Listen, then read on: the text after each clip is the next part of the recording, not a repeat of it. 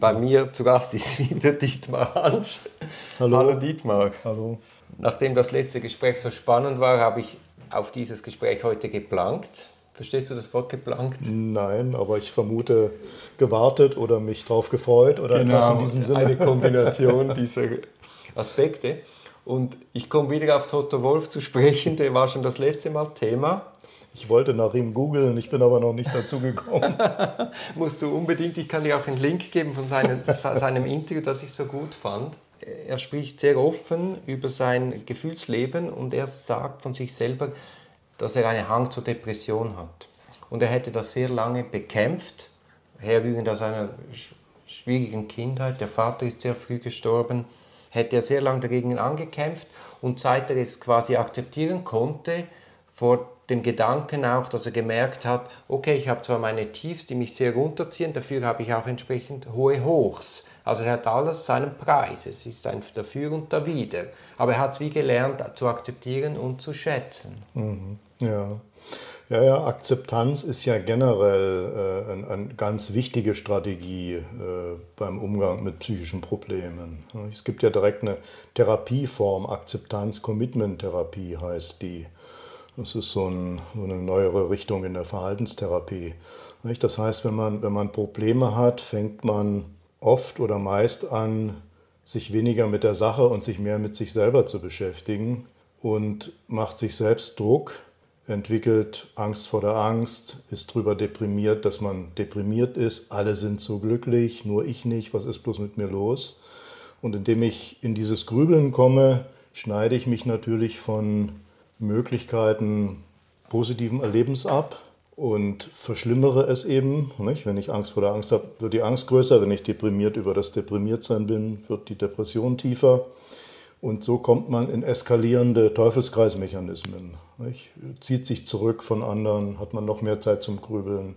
Wenn man nicht mehr erschöpft ist durch das Tagewerk, schläft man schlecht, wird noch deprimierter. Nicht? Und das ist dieses Geflecht von Teufelskreismechanismen, was aus meiner Sicht äh, zu 80 Prozent für psychisches Leid verantwortlich ist. Vielleicht sogar oder bei den meisten Menschen mehr als die sogenannte schlimme Kindheit. Nicht? Das ist so, eine, so ein Versatzstück, was immer wieder äh, genannt wird. Aber war denn das in früheren Zeiten, war der Umgang mit, mit, mit solchen Belastungen, war denn das früher besser? Das ist eine gute Frage. Ähm, Bestimmt haben wir heute äh, mehr Zeit äh, zum Grübeln und äh, uns in diesen Teufelskreisnetzwerken zu verfangen.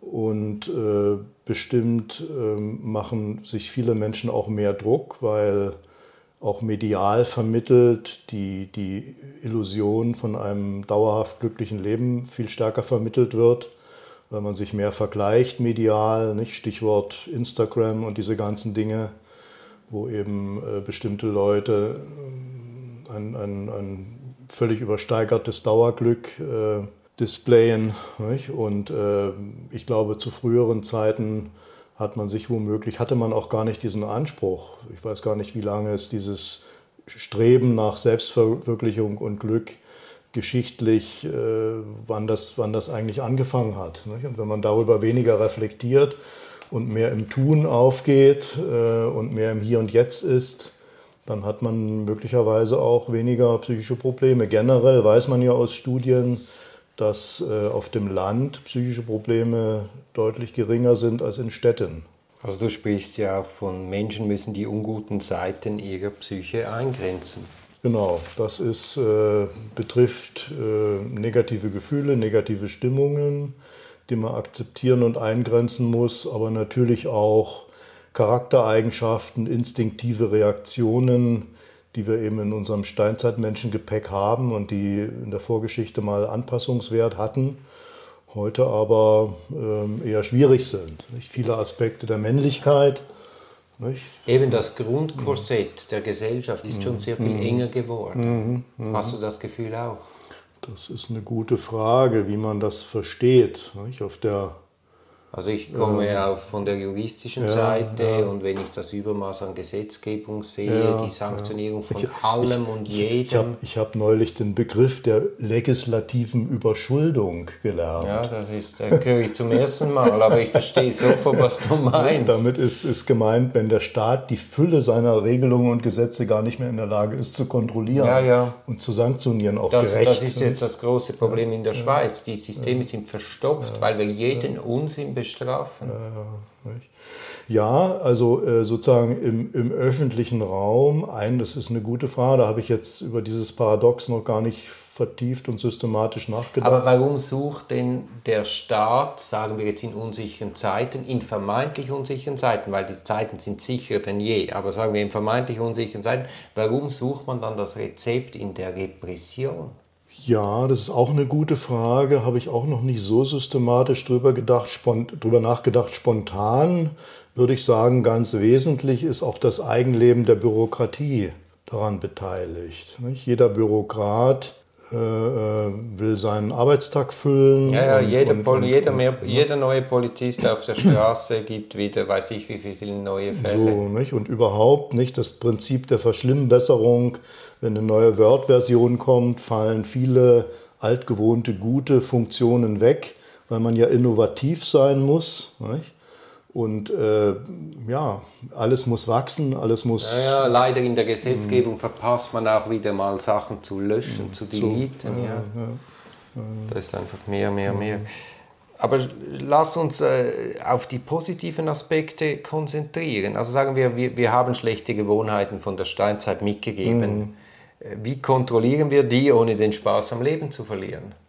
Weil jetzt werden wir, ich habe das Gefühl, wir, Ja. wir werden erstickt. Ja, nicht? Also das, äh, es ist ganz sicher so, dass wir da in, in einer Überkorrektheit drin sind, die erstens äh, unsinnig ist, weil sie eben die Spontanität erstickt und die zweitens auch unnötig ist, weil Menschen einfach äh, von Natur her eine ausreichende Resilienz haben, auch mal eine Beleidigung oder ein falsches Wort da, darüber hinwegzukommen. Und ganz sicher muss man nicht vor dem Zigarettenkonsum gewarnt werden, wenn man eine Netflix-Serie Du, schaut. Zigarettenkonsum. Lustig, dass du das sagst. Ich hatte heute auf dem Tisch kam eine Abrechnung vom Obergericht. In einem Strafmandat, das ich vertreten habe, wurde eingestellt und der Klient bekam eine Entschädigung. Und dann will jetzt das Obergericht, also die Kasse des Obergerichts will verrechnen. Dann sehe ich, ah, hier hat er irgendwie mal eine Buße bekommen. Dann schaue ich, was es ist. Jetzt hat er im öffentlichen Raum sich getraut zu rauchen. Tatsächlich. Und zwar irgendwo, wo es nicht erlaubt ist. Oh Gott, Zigarre womöglich. Ja, Zigaretten, glaubst du gar nicht. Aber was ist das für ein Staat, der sofort zu einer Buße greifen muss? Ja, eben, Überregulierung. Überregulierung und es, es, es, es führt eben zum Gegenteil, was man will. Ja, also übrigens, du, da gibt's, da du ist- machst einen Anpassungszwang. Ja, ja, ja, und übrigens auch, auch die, da ist eine Studie gemacht worden, habe ich jetzt dieser Tage gelesen. Diese ganzen Triggerwarnungen führen dazu, dass sich die Leute das gerade anschauen. Ja, ja, gut gemeint ist eben selten gut gemacht. Dietmar, noch möchtest du etwas Wein? Gerne immer um diese Zeit. Zumal, zumal so einen guten, den man auch mit leichten Corona-Einbußen noch gut genießen kann. Wie kommst du jetzt auf Corona-Einbußen? Na, ich habe so 20 Prozent meines Geschmackssinns verloren nach einer Corona-Infektion. Bis heute. Bis heute, ja, würde ich sagen. Auch Geruchssinn ist, ist äh, leicht eingeschränkt. Es wird ganz, ganz langsam ein bisschen besser. Also in diesem Sommer habe ich das erste Mal wieder einen Anflug von dem Geruch von frischem Heu gehabt. Aber ist ja grauenhaft. Also ich meine, Hätte, hätte ich auch gedacht, es gibt ja tatsächlich auch, ähm, der Press, es wird ja auch, wurde ja auch früher schon durch Viruserkrankungen mal der, der Geruchs- oder Geschmackssinn beeinträchtigt. Und das wird immer auch als Mitursache von Depressionen gehandelt.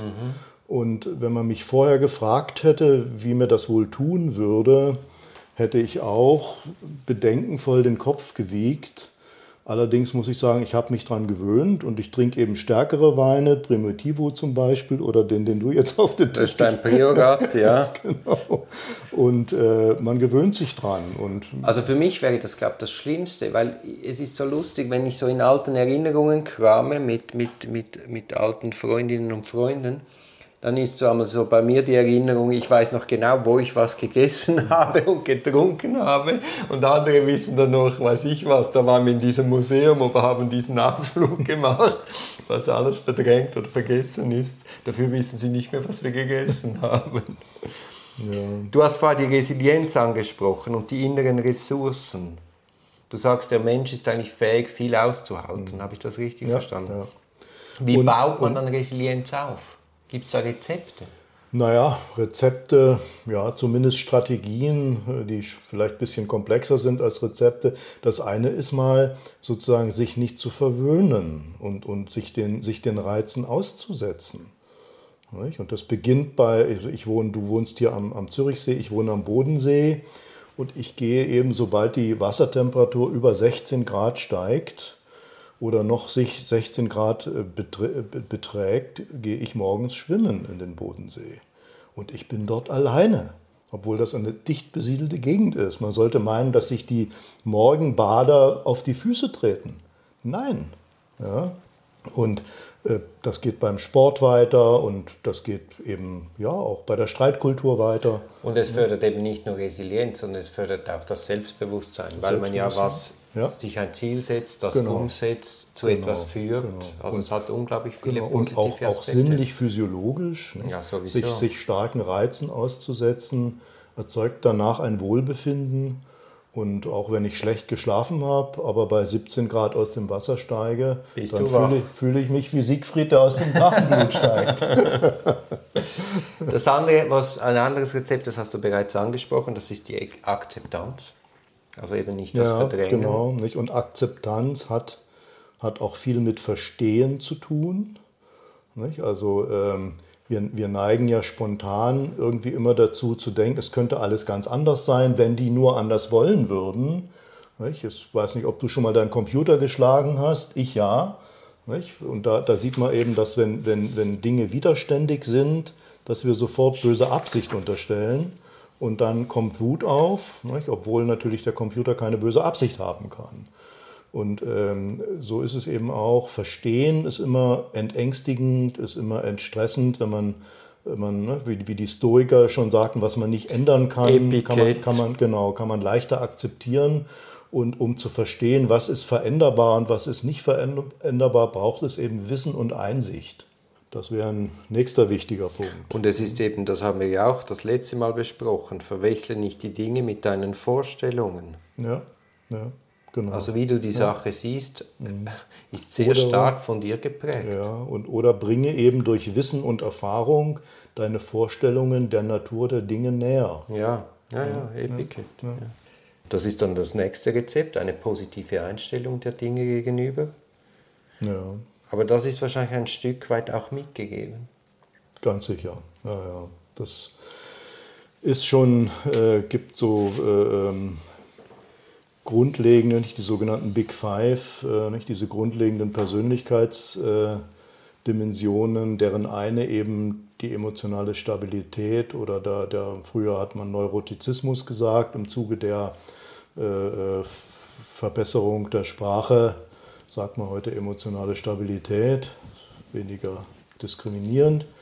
Äh, aber eben äh, die, die, die Schwelle, wann man sich gestört fühlt, sei es von Außengeräuschen, sei es von konträren Meinungen oder anderem, die ist eben individuell auch sehr unterschiedlich. Und es gibt Menschen, die haben eben dickes Fell nicht, und lassen sich in ihrer positiven Befindlichkeit nur schwer stören und andere schon von der sprichwörtlichen Fliege an der Wand. Aber das hat auch sehr viel damit zu tun, wage ich jetzt hier zu behaupten, mit, mit der sozialen Vorstellung, mit der, mit der gesellschaftlichen Vorstellung und dem Umgang mit Problemen.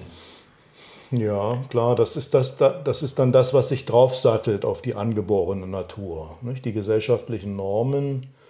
Ähm, und ja, wenn man eben da in einer Kultur aufwächst, wo man konditioniert wird, sehr strengen Traditionen und Formen zu folgen, dann, dann wird man mehr Stress haben, als wenn man in einer toleranteren Kultur groß geworden ist. Ja, und auch die Vorstellung von Sachen, die deinen, oder deinem Werturteil oder deinen Vorstellungen widersprechen. Nimmst du das als Herausforderung? Gehst du in die Diskussion? Willst du was lernen? Mhm. Oder greift das dein Selbstbild an und du verweigerst mhm. dem und machst wie das kleine Kind oder die Katze, das Gefühl, ich habe die Hände vor den Augen, dann sieht mich der andere auch mhm. nicht. Mhm. Und wir sind ja jetzt gesellschaftlich etwas dort gelandet, dass man Probleme ausblendet. Ja und in ihrer Komplexität eben nicht mehr wahrnimmt. Und, ähm, ja, wahrnimmt, ja, sich dem nicht mehr sich, stellt. Ne, und, und vielleicht auch gar nicht mehr in der Lage ist, das zu verstehen. Nicht? Dass es eben die Realität vielschichtig ist und, und dass die Dinge, die sich abspielen, immer von vielen Faktoren beeinflusst werden. Nicht? Und selbst wenn das soziale Lernen einer, einer äh, Form von Geschlechtlichkeit eine wichtige Rolle spielt, dass das nicht heißt, dass das Biologische gar keine Rolle spielt. Nicht? Also die Fähigkeit, doch komplexer zu denken. Ähm, ja, und auch Unsicherheit auszuhalten, Unsicherheit weil auszuhalten. das Leben ist Unsicherheit. Ja, und ich meine, das ist ja so dein Tätigkeitsbereich. Äh, es gibt eben fast nie im Schwarz-Weiß-Sinne getrennt Gut und Böse. Nicht? Es ist immer eine, eine, fast immer eine, eine Mischung aus vielen Faktoren, ein Eskalationsprozess, ein Prozess der, der mentalen Einengung, der sich ergibt. Und ähm, ja, ja, äh, wir sind eigentlich irgendwie abgekommen. Wir waren bei, wie baut man Resilienz auf. Ja, ja. Aber Hilf eben tiefes Verstehen hilft. Hilft dabei natürlich. Natürlich, ja. Dinge, Dinge als, als schicksalsgegeben auch ein Stück weit anzunehmen. Ja. Um vielleicht den Bogen zum Anfang mhm. zu schließen, äh, zu Toto Wolf, eben Ziele setzen. Mhm. Äh, flexibel sein, das ist auch ganz wichtig. Flexibel sein, Flexibilität absolut, üben. Absolut. Sich Unsicherheiten auch aussetzen. Nicht, sich, es gibt einen, einen äh, Medizinsoziologen, Aaron Antonowski heißt der. Aus meiner Sicht ist das eigentlich das tragfähigste Konzept von Resilienz. Er hat in, in sehr umfangreichen Fragebogenuntersuchungen versucht herauszufinden, er ist äh, israelischer Herkunft und hat äh, mit Holocaust-Überlebenden gearbeitet und hat da gefunden, dass es doch eine nicht ganz kleine Gruppe von Überlebenden gab, die somatisch und psychisch recht gesund geblieben sind, trotz dieser unglaublichen Erfahrungen. Und er hat versucht herauszufinden, was unterscheidet die von denen, die weniger gesund geblieben sind. Hat da umfangreiche Fragebogenuntersuchungen gemacht und hat das dann zugeschärft auf ein Konzept, was er Kohärenzgefühl nennt und auf drei Dimensionen herunterbricht, nämlich erstens Verstehbarkeit, hatten wir schon, Zweitens. Aber was äh, willst du beim Holocaust verstehen? Naja, das ist natürlich äh, äh, jetzt die ganz harte Frage, nicht? aber äh, ähm, natürlich, also das, das ist schwierig. So wie er das jetzt dahergeleitet hat, weiß ich nicht. Ich habe da nicht seine Originalprotokolle gelesen, aber nicht generell hatten ja, wir es ja, hatten, hatten, hatten ja schon. Ne? Und eben auch, nicht, wenn man, wenn man ja. Gruppenzwänge und ähnliches dazu nimmt. Das hatten wir heute auch schon mal. So, ne? Also das, da gibt es ja diese Untersuchungen zu diesen Polizeibataillonen. Ne? Das sind viele Faktoren, die da eine Rolle spielen. Dann kommt Abstumpfung dazu. Äh, Alkohol hat eine große Rolle gespielt. Meinst du? Ja, ja, doch. Die haben, die haben ganz bewusst Schnaps ausgegeben die Führungskräfte der SS, um, um, um es den Leuten leichter zu machen, diese furchtbaren Taten zu begehen. Das äh, ist Teil der Strategie gewesen, da willfährige Werkzeuge. Und wenn man das eben versteht und vielleicht auch versteht, dass es drei Prozent genetische Psychopathen gibt, die einfach keine Empathie haben. Drei Prozent? Ungefähr habe ich mal gelesen. Ich bin da kein Experte, da müsste man mal die, die Forensiker fragen, aber so in der Größenordnung zumindest. Also ich habe ja, sagen wir mal, mit verhaltensauffälligen mm, Menschen mm, zu tun. Mhm. Also zumindest die aus der Norm fallen, dass der Staat gegen sie ermittelt.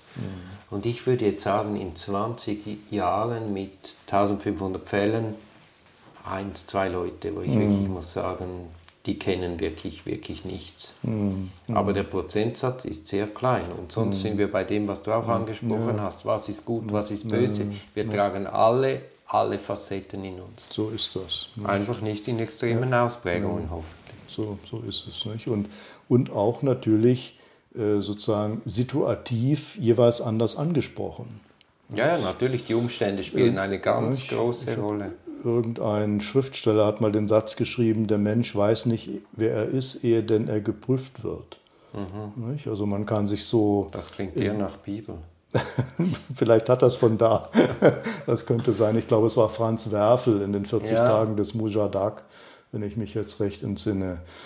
Also wir wissen alle nicht, wie wir uns verhalten würden in bestimmten Extremsituationen. Glaube ich sofort. Mhm. Es ist auch so schnell mhm. passiert. Mhm. Und deswegen auch das Verstehen kann ein bisschen auch äh, sozusagen weniger schwarz-weißes Urteilen ermöglichen. Aber nur um, den, um dieses Kohärenzgefühl abzuschließen. Äh, also verstehen. Verstehen das Gefühl der positiven Beeinflussbarkeit, Manageability, Handhabbarkeit des Lebens, ich kann was tun, ich habe Selbstwirksamkeit und drittens die Sinnhaftigkeit. Also Aber dann sind wir wieder bei Toto Wolf. wir können das ganze Gespräch auf die ja. 10 Sekunden Toto Wolf. Nicht kürzen. umsonst heißt er Toto. Von Total. die totale Weltsicht. Nicht? Also das sind, das sind eben, wenn diese Bedingungen gegeben sind, dann sind Menschen in der Lage, wirklich größte Belastungen durchzustehen und daran sogar zu wachsen. Das sogenannte posttraumatische Wachstum ist ja viel häufiger als die posttraumatische Belastungsstörung. Da gibt es ein schönes Buch von Sebastian Junger, Tri Tribe heißt das. Tribe. Tribe, nach Deutsch Stamm. Also da sind wir beim Aufbau von innerer Stärke. Ja, ja.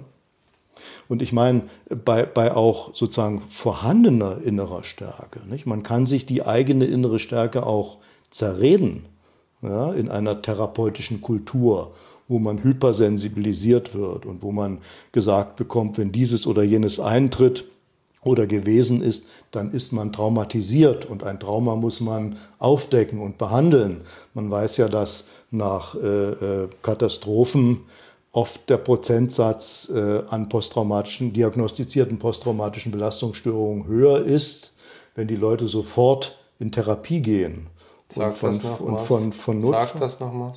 Also wenn, wenn nach einer Zugkatastrophe psychologische Helfer sofort mit den Leuten in Kontakt, mit den Betroffenen in Kontakt gebracht werden, dann ist in bestimmten Studien der Anteil der posttraumatischen Belastungsstörungen höher, als wenn man die Dinge ihrem natürlichen Lauf überlassen hätte. Weil man die Leute darauf hinstößt, euch ist was ganz Schlimmes passiert, genau, ihr müsst jetzt genau, Hilfe genau. haben. Achtet auf die und die Symptome nicht? und dann ist es leicht möglich, auch selbsterfüllende Prophezeiungen und die schon besprochenen Teufelskreise in Gang zu setzen. Nicht? Ich meine, unsere Vorfahren haben unglaubliche Katastrophen überlebt, sonst säßen wir nicht hier. Wir sind Katastrophenbewältigungswesen. Und es ist natürlich, macht einen Unterschied, ob man das so gesagt bekommt, du kannst das schaffen, du bist stark, oder ob man gesagt bekommt, du bist ein, ein fragiles Wesen, hüte dich vor jeglichen Traumatisierungen. Und schon die Zigaretten äh, äh, Darstellung in einem Film kann traumatisierend sein. Das ist ja so ein bisschen die, die, der Duktus, in den wir mit unserer Kultur ein bisschen hineinrutschen. Also da muss, ich will niemanden verletzen. Es gibt natürlich Traumatisierungen, keine Frage. Und es gibt posttraumatische Belastungsstörungen, aber unsere Kultur ist rutscht allmählich in eine, in, einen, in eine Form, wo das womöglich, ich kenne da keine Studien jetzt aus dem Gedächtnis, aber wo das womöglich eher auch gefördert werden könnte. Aber lass es uns ins Positive wenden. Wie bauen wir innere Stärke auf? Indem wir im ersten Schritt an unsere natürliche innere Stärke glauben, indem wir uns im zweiten Schritt dosiert Reizen und Herausforderungen und Schwierigkeiten aussetzen also Selbstdisziplin braucht das? Selbstdisziplin es und eben Konf Konfrontationsbereitschaft, Anstrengung. Anstrengung Konfrontationsbereitschaft hat natürlich Freude, das ist ein Wort, das einen guten Anwalt hervorbringen wird. Genau, und drittens auch Lernen. Lernen, die Vertiefung des Weltverständnisses, das sich aneignen eines vielschichtigen dialektischen Weltbildes, was einem eben auch erlaubt, die unvermeidlichen negativen Seiten unserer Welt einzuordnen. Da sind wir beim Lesen. Ja. Also wie ja. wichtig Lesen Absolut. ist. So das eigenständige sich vertiefen in Texte. Genau. Und auch sozusagen über das Nachleben anderer Leben, Konfrontationen anderer virtuell durchzustehen, ohne es selbst erlebt zu haben müssen. Ja, ja, das ist ja dann so die große Frage.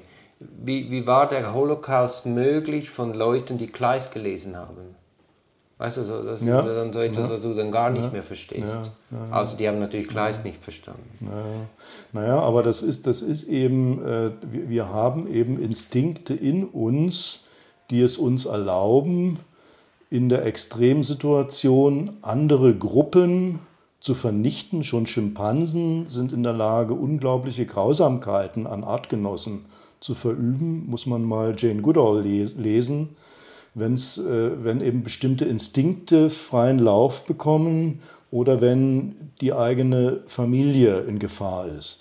Und, dann, und, und wenn man diesen Mechanismus, wenn es gelingt, andere Gruppen zu entmenschlichen, und sozusagen ein, ein, ein Vernichtungstun an diese Instinkte anzudocken, dann kommen solche Dinge zustande.